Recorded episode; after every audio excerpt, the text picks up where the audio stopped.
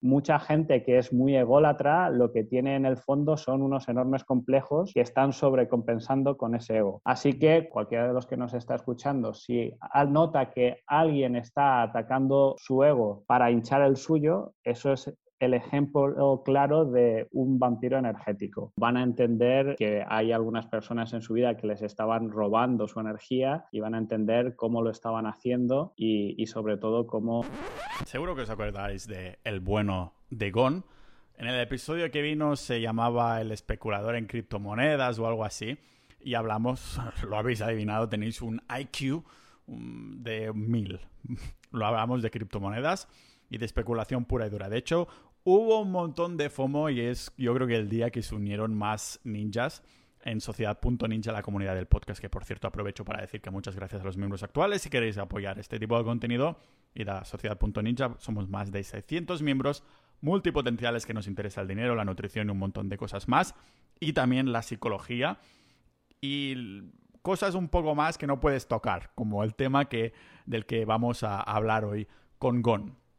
Gon, como digo, es miembro de, Sociedad Ninja y se unió primero, después hablamos y dije, sea, tienes que venir a hablar de tu experiencia con las criptos, pero también ha tocado temas de meditación, de psicodélicos, ah, de nutrición.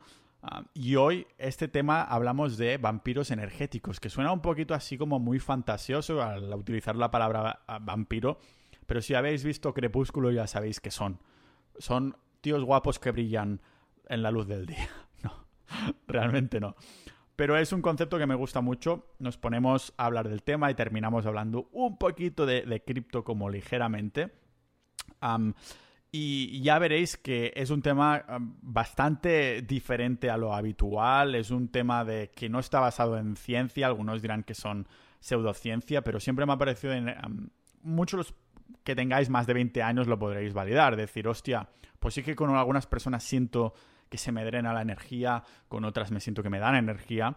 Hay gente con la que tengo conexión emocional, hay gente con la que tengo conexión no emocional, pero que hay una conexión ahí. Y hoy intentamos indagar en este tiempo, pero desde la parte más tóxica, más no positiva, lógicamente es el antónimo de tóxica, coño Pau, que estás diciendo. sea como sea, recordad que podáis, que podéis escuchar más episodios con, con Álvaro que hacemos recurrentemente para los miembros de Sociedad.ninja por menos de lo que cuesta una cerveza en Suecia al mes. Podéis ahí dar soporte, entrar a la comunidad y hablar con otros multipotenciales. Los debates son muy candentes. Y, eso tenéis los boletines y todo lo demás. Sin haceros esperar más, vamos a hablar de vampiros tóxicos. Vampiros tóxicos, bueno, como la mayoría de vampiros, nos vamos a hablar de Morbius, la nueva película de Marvel del del Gen Leto ese que, que, es como que le pica un vampiro o algo así, como Spider-Man, pero rollo vampiro, porque Batman es de DC. Sea como sea. No vamos a hablar de este tío, sino los vampiros que son emocionales, no chupadores de sangre, sino que te chupan la energía. Y lo vemos aquí en este podcast multipotencial de Pau Ninja.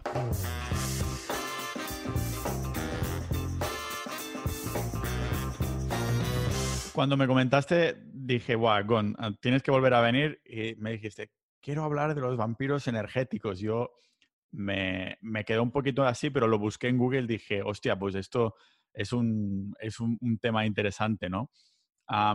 por cierto, paréntesis, ¿siguen quedando dos meses para Pulse?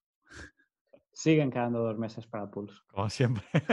vale, vale, perfecto. Eso era para, para sacárnoslo del medio, que estoy seguro que muchos nos lo, van a, nos lo van a preguntar. Igual que nos van a preguntar qué son los vampiros energéticos.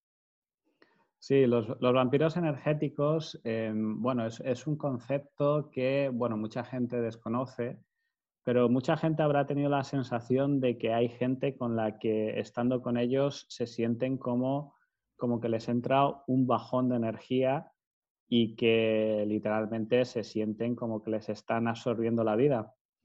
y, es una cosa que para mucha gente va a ser difícil de entender que genuinamente les están absorbiendo la energía y que es un efecto eh, que científicamente pues no, no, hay forma, por lo menos a día de hoy, de probar que, que, eso, es, que eso existe y que eso es así, pero que muchos que nos escuchen de forma intuitiva, con las experiencias que han tenido en la vida, eh, van a entender eh, que hay algunas personas en su vida que les estaban robando su energía y van a entender cómo lo estaban haciendo y, y sobre todo cómo, cómo evitar que se lo sigan haciendo.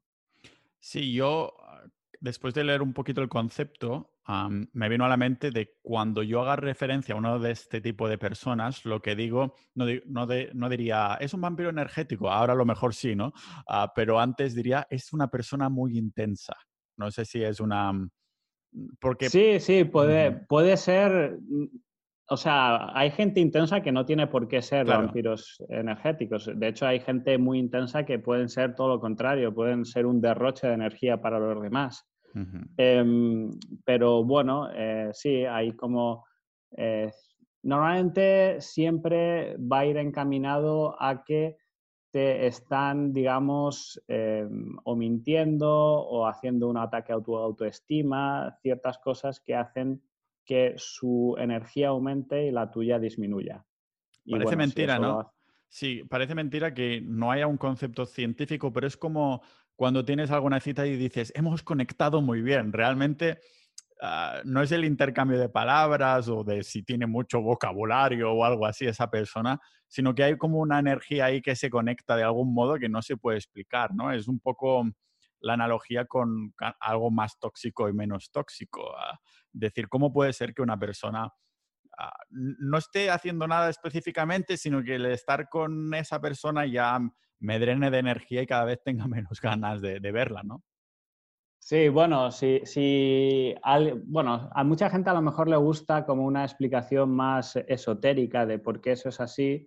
Básicamente, cuando estamos cerca de gente, de la gente y tratamos con ellos, se nos pega algo de su energía, ya sea para mal o para bien. Eh, lo que tú has dicho sería para bien, es decir, conoces una persona y te sientes como como muy bien, de una forma positiva, que es un win-win para ambos. Em, y bueno, eso, eso también es posible, es posible. Si alguien eh, tiene esa experiencia, pues que, lo intente potenciar. Em, la, idea de por qué se nos pega aparte de la energía de los demás, eh, bueno, mm, puede ser que nuestra mente o nuestra alma o lo que sea tiene una, nuestro sistema nervioso, lo podemos decir, tiene una especie de vibración que esa vibración se pega eh, en parte a la gente que hay alrededor. Esto de, para, si alguien quiere como un concepto, como una metáfora más, digamos, del mundo físico para entenderlo, eh, hay diapasones que son, bueno, un, un, instrumento de metal que tú le das un golpe y tiene una vibración y se usa para afinar instrumentos, pues puede ser un do o lo que sea, ¿no? Pues ese diapasón si tenemos un diapasón exactamente igual al lado y damos al primero y paramos la vibración del primero, el segundo va a continuar con esa vibración. O sea, a través del aire, esa vibración se ha transmitido eh, por el aire y ha empezado a causar una vibración en el segundo diapasón sin que haya contacto directo entre ambos.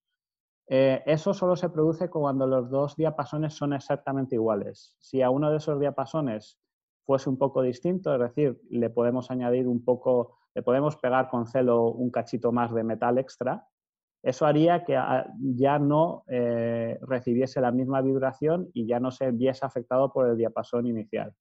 Entonces podríamos decir si, por alguna razón podemos tener algunos miedos comunes o algunos complejos comunes con otra persona, podrían terminar pegándonos su mala vibración o por el contrario, si es algo positivo, nos podrían terminar pegando su buena vibración. Yo esto de la energía sí que creo que hay algo ahí, porque del mismo modo existen los introvertidos y extrovertidos y los ambivertidos o como sea, que yo creo que soy este último, de que, coño, cuando vas, los extrovertidos, o sea, cogen la energía de estar con gente, ¿no? Es lo que les llena un poco y los introvertidos es dicen, no, no, yo quiero estar en casa sin... O sea, sí que hay un concepto ahí de energía que tampoco terminamos mm, de entender que, bueno, ¿qué es eso? Que la ciencia tampoco puede, puede explicar. Sí, hay dos ejemplos muy buenos de cómo funciona esa energía para cosas que realmente mm, la ciencia no puede explicar cómo funciona eso internamente. Es decir, cuáles son todos los pasos que, causan ese efecto. Eh, el, más evidente es el efecto placebo. Eh, el efecto placebo es la simple creencia de que algún tratamiento eh, nos puede o nos va a curar, puede ser suficiente para que te cure. Y eso es porque de alguna forma no sabemos cómo tus pensamientos están cambiando la realidad de tu propio cuerpo y a lo mejor incluso de tu entorno. Entonces, em, ahí hay algo que, digamos, nuestros pensamientos tienen una fuerza mucho más allá de lo que nos imaginamos. Es decir, son capaces de crear la realidad a nuestro alrededor. Que eso también es un concepto bastante esotérico y em, tristemente para la gente que necesita una explicación científica no va a saber por qué, por qué esto es así el, segundo efecto muy evidente de cómo los pensamientos de las personas crean una, eh, un cambio en la realidad y en su entorno sería eh, la ventaja de jugar en casa en cualquier deporte. O sea, esa es una ventaja tan estadísticamente medible y tan, tan reconocida que prácticamente todas las competiciones deportivas, eh, si hay alguien que está jugando en casa, se tiene que organizar la, la competición alrededor de que esa ventaja se reparta de una forma justa, es decir, que haya un partido de ida, que haya un partido de vuelta, eh, en el que se reparte esa ventaja entre ambos contrincantes para que, eh, es decir, por ejemplo, eh, cualquiera vería evidente que jugar la final de la Champions en la casa, de, en el estadio con el público de uno de los contrincantes sería una ventaja enorme y que cualquiera, cualquier, cualquiera diría que eso es un disparate. Por eso en ese caso la final se juega en un terreno neutral, para así con un poco de suerte que haya aficionados por igual de ambos bandos. Eh, entonces, bueno, ese es otro ejemplo que em, la voluntad y los pensamientos y los ánimos del público eh, de alguna forma están haciendo que un equipo juegue mejor. Y eso no, no sabemos por qué es puede ser la energía que... Y además es que eso los propios futbolistas muchas veces lo van a decir. Eh, van a decir, este ha sido un partido muy difícil, pero hemos sentido la energía del público y nos ha permitido ganar. Pues eh, literalmente es eso. Y esos futbolistas cuando juegan en casa van a sentir esa energía y cuando juegan en campo contrario no la van a, no la van a sentir. La van a echar bastante de menos. A mí me recuerda bastante también a cuando vas al gimnasio y acabas de descubrir una canción nueva ahora estaba escuchando el nuevo álbum de Machine Gun Kelly, que es así como pop punk.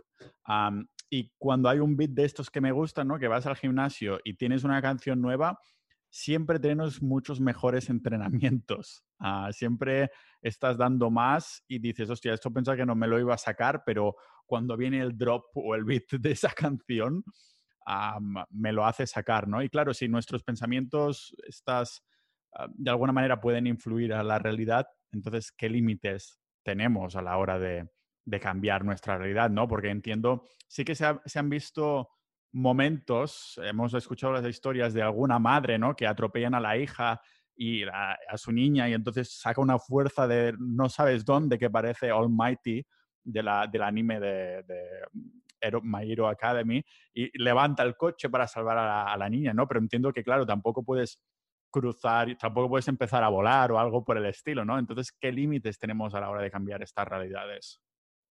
Sí, los límites, eh, en mi opinión, es eh, dentro de lo posible. Es decir, cualquier tipo de evento pues tiene una probabilidad estadística de que ocurra o no ocurra. Por ejemplo, si yo tengo una enfermedad, las posibilidades de que me cure pues serán mayores o menores según lo grave que sea la enfermedad eh, y un montón de factores de mi entorno, lo efectivo que pueda ser o no ser el tratamiento.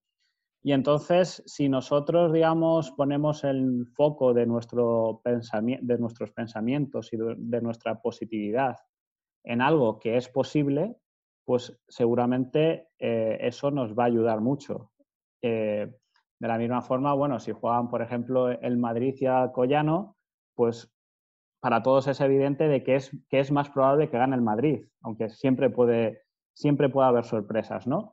Entonces, em, lo que deberíamos hacer con nuestros pensamientos y nuestra energía mental em, es si nosotros estamos visualizando eh, y enfocando nuestros pensamientos a, cosas, eh, lo ideal sería que sean cosas que dentro de nuestras posibilidades sean posibles. Es decir, nosotros nos podemos enfocar en que Pulse eh, vaya a ser un pelotazo, ¿no? Eso está dentro de las posibilidades. Puede ser o puede no ser, ¿no? Pero, pero por ejemplo, em, pues eh, si alguien malgasta todas sus energías y sus pensamientos en, digamos, eh, fantasías o escapismos, por ejemplo, yo qué sé, eh, imaginarse que es un elfo dentro del universo del Señor de los Anillos, o imaginarse que son Spider-Man, o imaginarse que les van a crecer alas, o imaginarse que les va a tocar la lotería sin jugar, pues, em, pues eso, no va, eso no va a pasar. ¿no? Entonces, eh, nosotros deberíamos, si aceptamos que es posible que nuestros pensamientos cambien la realidad, tenemos que aceptar que tenemos que enfocar esos pensamientos en cambiar la realidad de lo posible y no, no estar malgastando nuestras energías en, fantasías irrealizables. Claro, habrá muchas personas que lo único que harán es pensarlo y ya está, como si eso fuera un poco eso de el secreto pero realmente no harán nada al respecto, ¿no? No tomarán acción. Entonces, supongo claro, que sí, y evidentemente si nosotros tomamos acciones para que nuestros pensamientos se cumplan, allí ahí las probabilidades aumentan. Es decir, si nosotros no tomamos acciones, la probabilidad de que algo pase va a ser cero. Em, nosotros primero tenemos que tomar acciones y luego nos puede ir bien o nos puede ir mal. Podemos tener un éxito o podemos tener un fracaso. Pero si no tomamos las acciones, si no ponemos el trabajo, desde luego que si solo estamos fantaseando no, va a ocurrir nada. Entonces, claro, aquí entra el concepto este de vampiro energético, que sería como, como lo contrario, ¿no? ¿Cómo se engloba en esto? ¿En qué, en qué consiste? Vale, pues eh, lo más sencillo sería que un vampiro energético em, se está creando a sí mismo un subidón emocional a costa de otra persona. Y ese subidón emocional le está dando un extra de energía igual que se lo podría estar dando el efecto placebo. Podemos pensar que es una especie de efecto placebo que se hace a costa de otra persona. Es decir, eh, esa persona Em, le está vampirizando la, energía a otra persona y le va a producir un subidón y a su vez a la, a la víctima le va a producir un bajón. Y si eso además eh, es algo continuado en el tiempo, pues digamos que la víctima se puede quedar muy exhausta de, esa relación. Em, entonces, eh, bueno, la, forma más fácil y la forma más evidente de, hacer esto suele ser eh, hacer un ataque a la autoestima de otra persona. Si alguien te está, por ejemplo, atacando tu autoestima, eso normalmente requiere que esté atacando, digamos, alguna debilidad que tengas tú dentro de tu subconsciente o de tu mente o lo que sea. Pueden ser sobre todo miedos, complejos o inseguridades. Entonces, atacando esos miedos, complejos, inseguridades eh, a una persona, eh, lo que hace es que le crea un subidón al agresor que es medible físicamente, es decir, que, se va a sentir mejor a costa eh, de otra persona. Ese, ese es, eso es lo más evidente. Y, bueno, ahí puede llegar ese ataque a la autoestima, puede ser simplemente pues unas cuantas palabras feas o, puede ser un ataque a la autoestima muy sutil o puede ser crímenes brutales. Es decir, por ejemplo, eh, yo que sé, un violador eh, básicamente está haciendo un ataque total a la autoestima de otra persona eh, usándola de una forma que, que, bueno, que, destruye totalmente la autoestima de, otra persona. O sea, ese sería el, ejemplo de vampirismo energético máximo. Y, de hecho, pues muchas víctimas de violaciones pues se quedan en un estado de eh, que luego les puede durar durante meses o años en los que pueden tener la, energía por los suelos.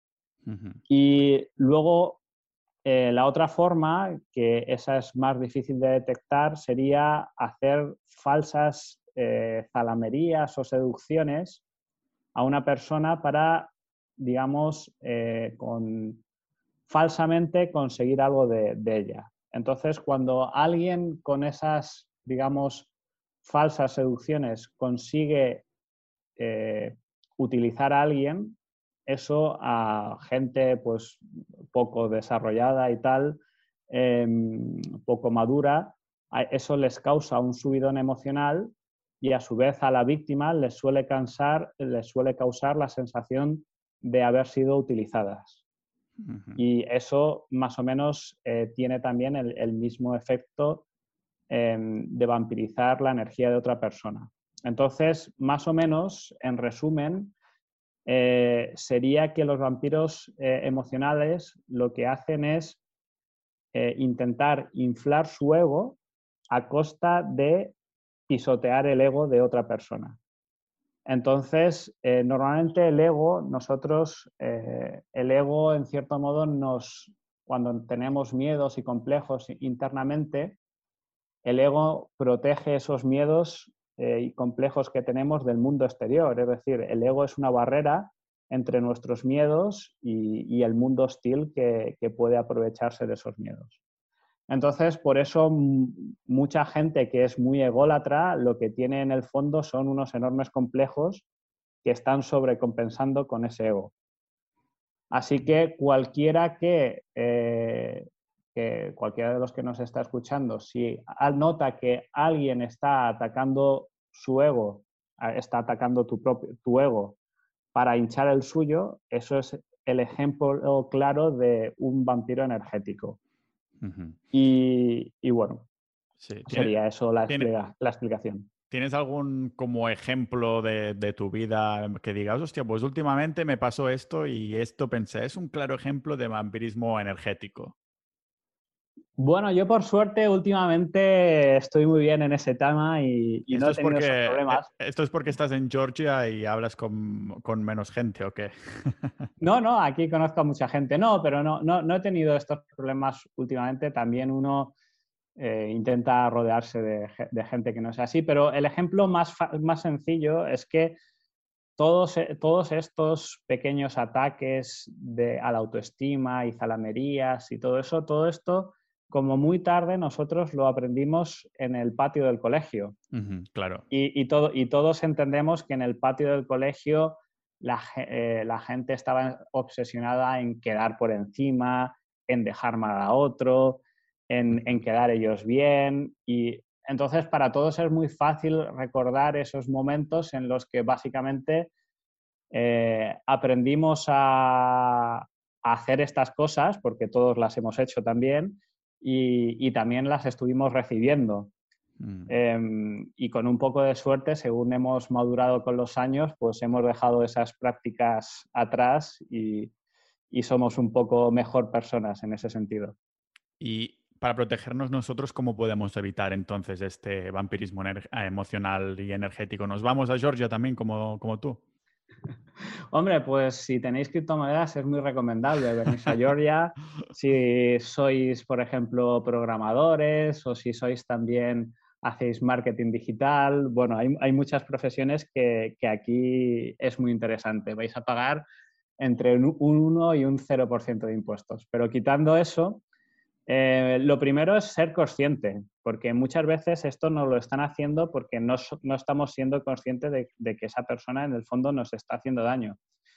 Y lo primero, cuando somos conscientes, ya nos va a ser mucho más fácil eh, poner límites. Es decir, si somos conscientes de que eso está pasando, lo que tenemos que hacer es no permitir de ninguna forma ese comportamiento.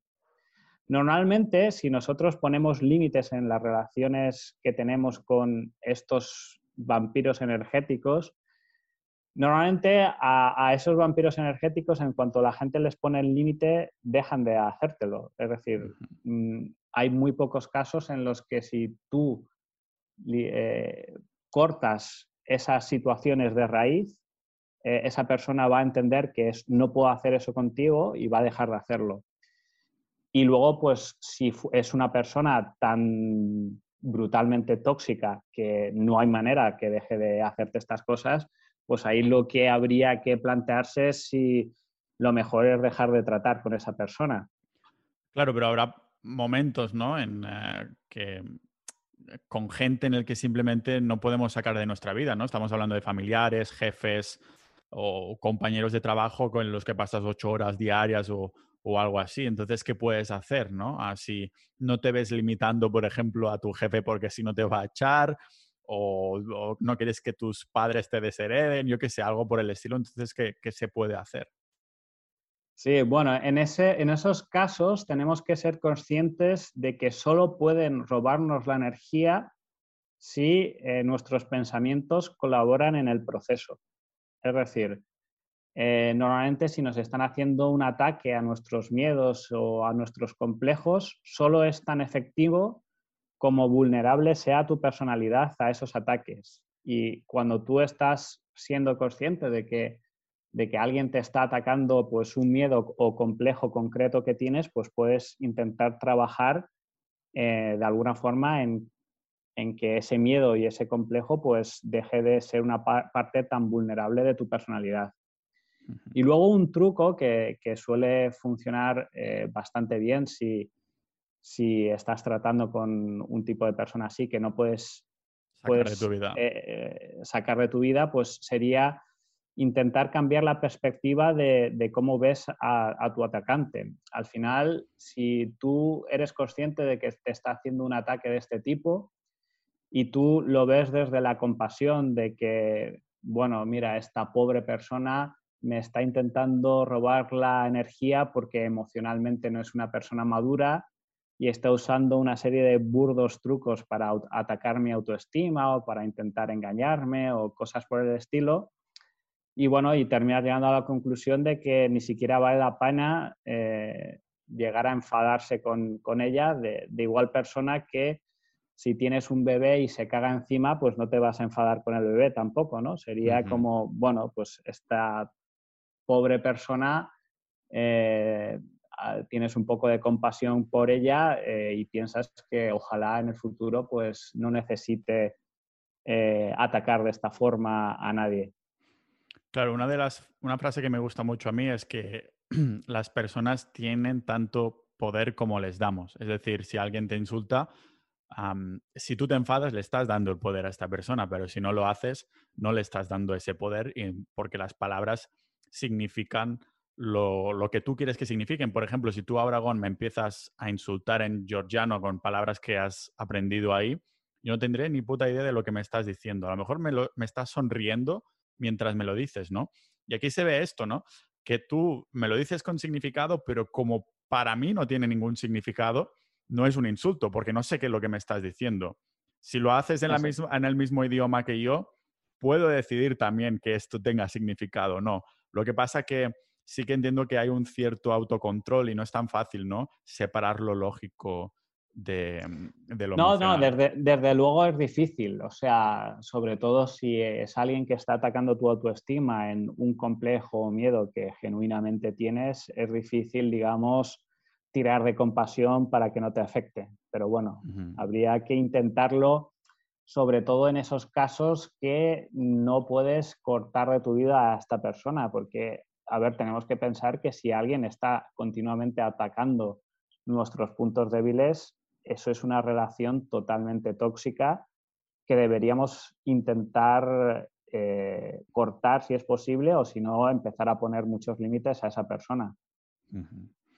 Ah, y entiendo que, claro, no todo el mundo se dará cuenta que está siendo un vampiro energético, ¿no? Hay gente que lo será de forma consciente, pero habrá que no lo son, que no, no tengan ni idea que están siendo vampiros energéticos y que están afectándote a ti de esta manera.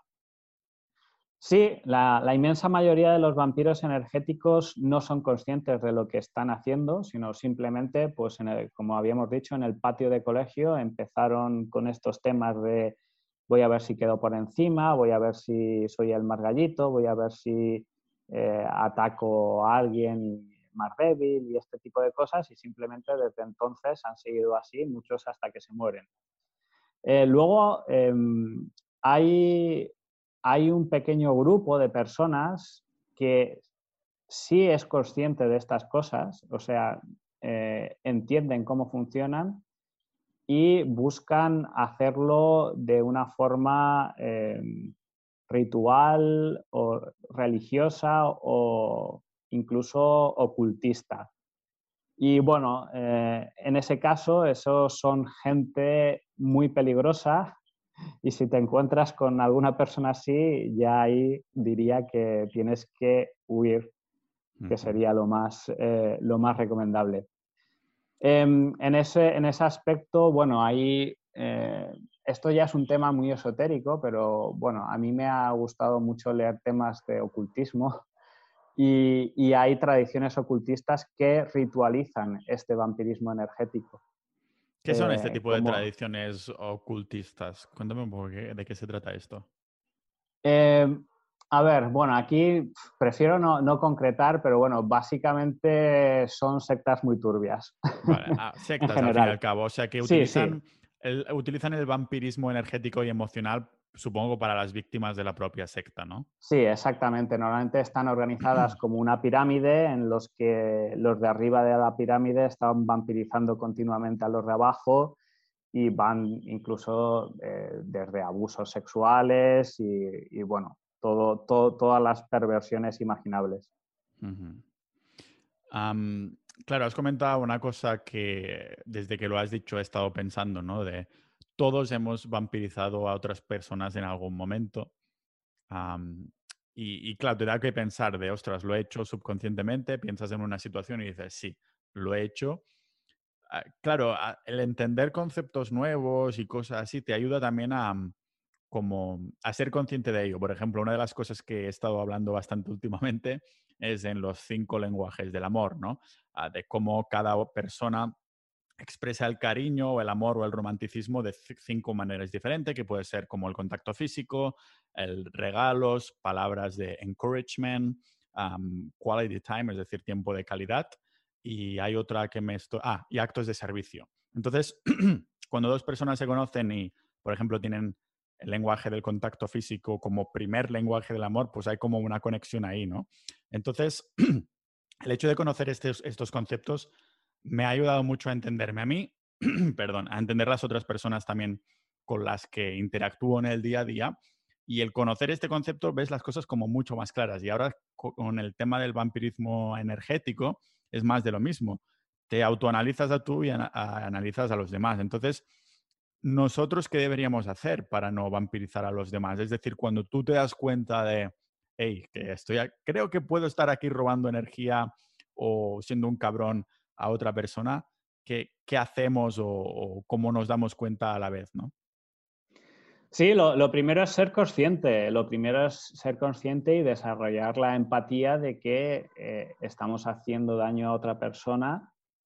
Em, y bueno, que a lo mejor eh, no, tenemos que estar subiendo nuestro ego a, costa de pisotear el de otra persona, sino lo que tenemos es que empezar un proceso de, autoconocimiento y de trabajar en nuestros complejos y en nuestros miedos, eh, de forma que no nos, nos haga falta inflar nuestro ego a costa de nadie.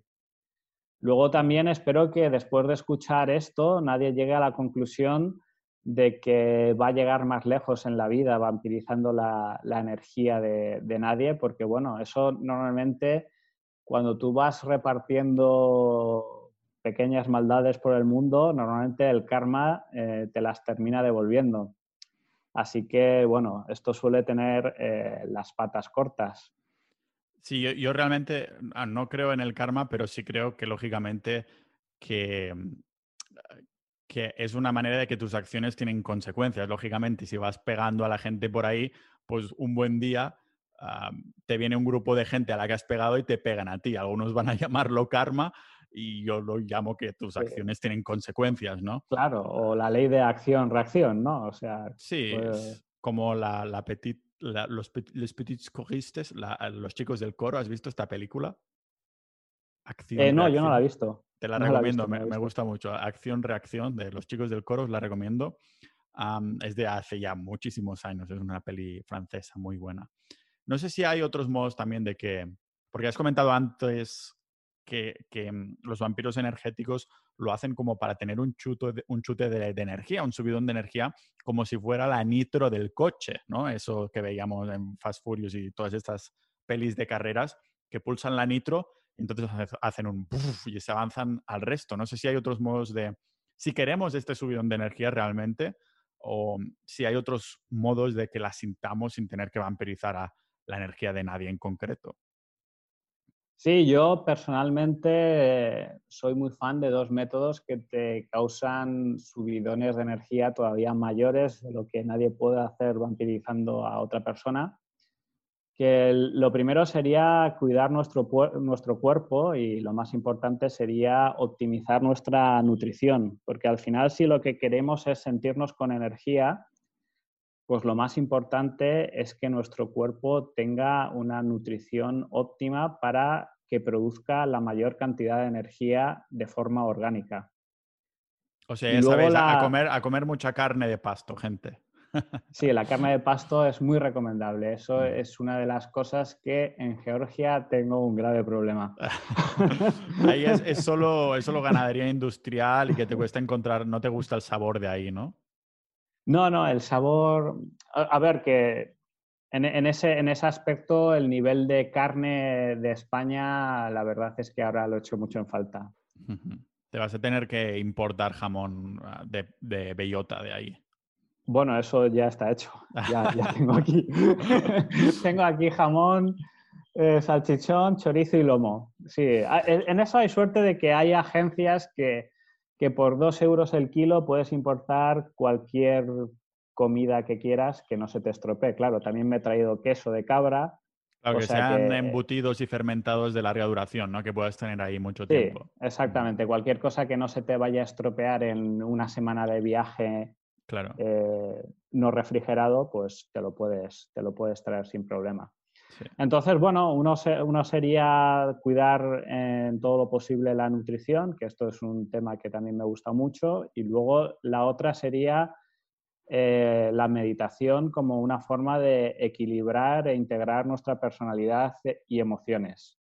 Y dentro de la meditación, em, que en la meditación y con cuidando la nutrición con suplementos y bueno, algunos, bueno, cuidando la nutrición en todo lo posible, lo que podemos conseguir es aumentar la neuroplasticidad de nuestro cerebro y bueno, y tener genuinos cambios en los que a lo mejor algunos miedos y algunos complejos pues simplemente dejan de estar ahí.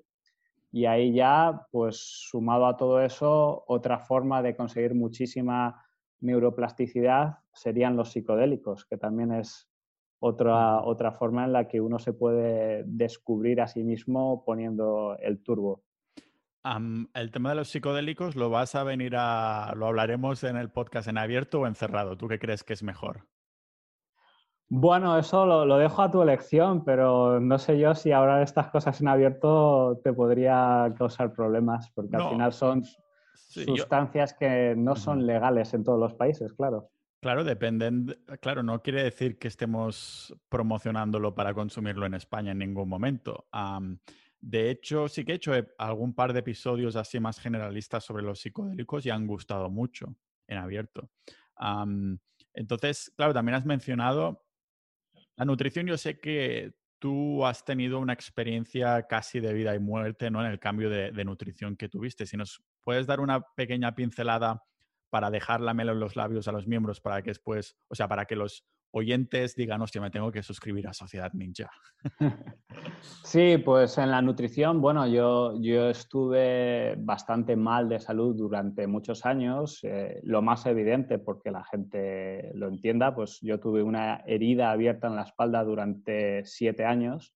No se cerraba eh, esa herida. Sí, no se cerraba, no conseguía que cicatrizase bien y bueno, las, las sugerencias que me hacían los médicos no me gustaban porque consistían en corticoides y cosas así. Y luego, por azar de la vida, resulta que que me dio por investigar un poco de nutrición, sobre todo enfocado, me apunté en esa época al gimnasio y, y miré un poco lo que tomaba la gente para ir al gimnasio, porque bueno, yo como me notaba mal de salud, pues dije, bueno, pues a lo mejor hacer deporte es bueno, ¿no? Lo, típico. Y por casualidades de la vida empecé a tomar eh, un cóctel que recomendaba un tío en su página web, que era tomar zinc, magnesio, eh, vitamina D y omega 3. Y tomando ese cóctel, esa herida en la espalda que, que, llevaba abierta siete años, se cerró en dos semanas. Entonces, en ese momento dije, uy, he dado con algo importante y tengo que aprender todo sobre esto. Y a partir de ahí, pues empecé a estudiar muchísimo de nutrición. Y bueno, yo creo que, que ahora ya tengo un sistema muy, muy chulo. Eso lo hablaremos también, yo creo que el, realmente en los podcasts encerrados creo que no hay ningún episodio que sea específico de nutrición. A, lo mejor lo podemos hacer ahí. Y también el tema de, la meditación, yo sé que eres un, viciado, ¿no? Ahora de, la meditación ah, también. Sí, sí, yo desde luego eh, he meditado mucho. Eh, bueno, yo meditando por mis propios medios empecé a notar el quinto chakra, que esto bueno, es una cosa que a mucha gente le parecerá muy esotérica, pero bueno, ahí están los chakras. Yo tampoco creía en nada antes de empezar, pero cuando lo empiezas a notar ya te abre un poco la mente. Creo que e-, ese episodio tendrá que empezar por ahí, antes de que, como meditas, ¿no? De hablemos de los chakras, algo así. Sí, una, una explicación para que la gente entienda un poco qué, qué, son, qué son los chakras, sí. Y luego, pues con los psicodélicos, eh, pues es como meter el turbo. Lo que tú puedes hacer meditando por tus propias fuerzas, eh, con los psicodélicos lo puedes hacer en cuatro... Lo que, lo que tú tardarías meditando eh, tú, tú, sin nada extra, en 10 años con los psicodélicos a lo mejor lo puedes hacer en 4 horas. Entonces, es, otro nivel. Dinos la verdad, Gon. Ah, ¿Fue en uno de estos viajes que te apareció una ente y te dijo, compra Pulse, compra Hex? bueno, en este caso compré Hex y Pulse antes de, tomar cualquier psicodélico. Entonces, no podemos decir que hayan sido gracias a ellos. yo pensaba que se te había aparecido ahí a Richard Hart y te había dicho que compraras todo su, lo que estaba creando o algo así. Bueno, Richard Hart se me apareció, pero se me apareció en YouTube, no se me ah, apareció en... bueno, es, otra, es otro tipo de ente, ¿no? Los algoritmos actuales que hacen su trabajo y dicen, eso seguramente te va a gustar y lo hacen bastante bien, excepto los de Twitter. Los de Twitter digo, ¿para qué me están enseñando este tweet recomendado? Madre de Dios. Sí, sí, bueno, desde luego ahí hay que agradecerle un poco al algoritmo. claro. yo creo que para terminar el, el episodio, ¿sabes qué me ha pasado? Es que estoy hemos empezado un 27% de batería y ya estoy al 15%. Porque, mm, claro, como los enchufes aquí en Costa Rica son distintos, no me funcionaba el conversor y no sé qué, y ahora estoy con una especie de conversor que no me da energía en el Mac casi. Así que estoy ahí apurando, ah, porque claro, estas cámaras chupan más energía que los vampiros energéticos. Ah, y el micrófono más de, más de lo mismo. Pero yo creo que podríamos terminar también como, con el tema que nos des una pequeña pincelada de, Pulse, ya que hemos estado en cosas más así de psicología, de filosofía y demás, ah, para que seguir poniendo la miel en los labios a los que han escuchado hasta aquí. Recordemos rápidamente que Pulse y Hex son unas como criptomonedas, ¿no? Bueno, yo creo que tú lo explicarás mejor. Si lo quieres decir en rollo pincelada, porque dentro de Sociedad Ninja tenemos episodios enteros que hablamos sobre esto.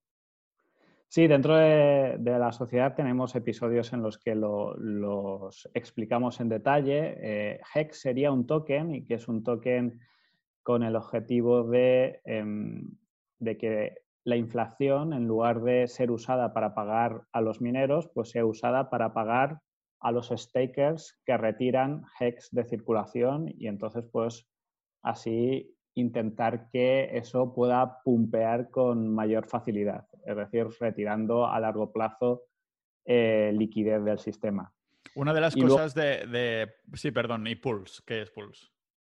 Sí, y Pulse eh, va a ser un fork de, de, Ethereum porque, bueno, Hex nació dentro de Ethereum y por una serie de diferencias entre el fundador de Hex y los desarrolladores, desarrolladores de Ethereum, pues eh, el fundador de Hex quiere tirar por otro lado eh, y bueno, va a hacer em, un, un, fork de Ethereum que muchas de las novedades que hay en la versión de Ethereum 2.0 eh, ya van a estar hechas y hay otras características que ni siquiera la versión 2.0 de, de, Ethereum va a tener, que es, por ejemplo, que todos los pools se van a crear inicialmente y luego se van a ir quemando mediante las transacciones. Entonces, Vamos, nosotros, yo, creo que, yo, creo que, está bien dejarlo en plan así de, mm, y decir, oye, si queréis escuchar más, y da sociedad.ninja. No sé si desde el último episodio, que se llamaba que Siguen quedando dos meses para Pulse, ha, ha, cambiado alguna cosa que digas, uy, esto hay que comentarlo, lo comento rápidamente y lo comentamos dentro de la comunidad que tenemos un canal de FOMO para Pulse. Sí, bueno, hay otra nueva versión de, testnet y, bueno, la gente ya puede consultar los balances que van a tener de Pulse y de Pulse X, los que hayan participado en el sacrificio. Entonces, esa sería la principal novedad.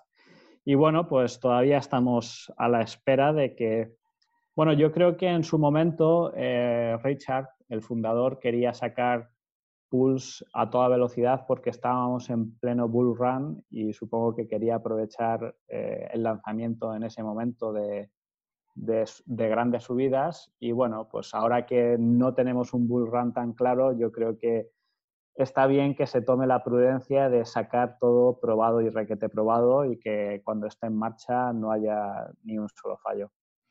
Sí, al, episodio de hoy ha ido de vampiros, ha ido también de sacrificios y aún así es una manera de, hilarlo porque digas que tiene que ver una cosa con la otra y la verdad es lo que tiene un podcast multipotencial, una comunidad multipotencial y, todo lo demás. Como voy un poquito justito de, batería y aún tengo que grabar la intro y demás, uh, Gon, una vez más, muchas gracias. ¿Cuál crees que debería ser el siguiente episodio a grabar? ¿Sobre meditación, psicodélicos?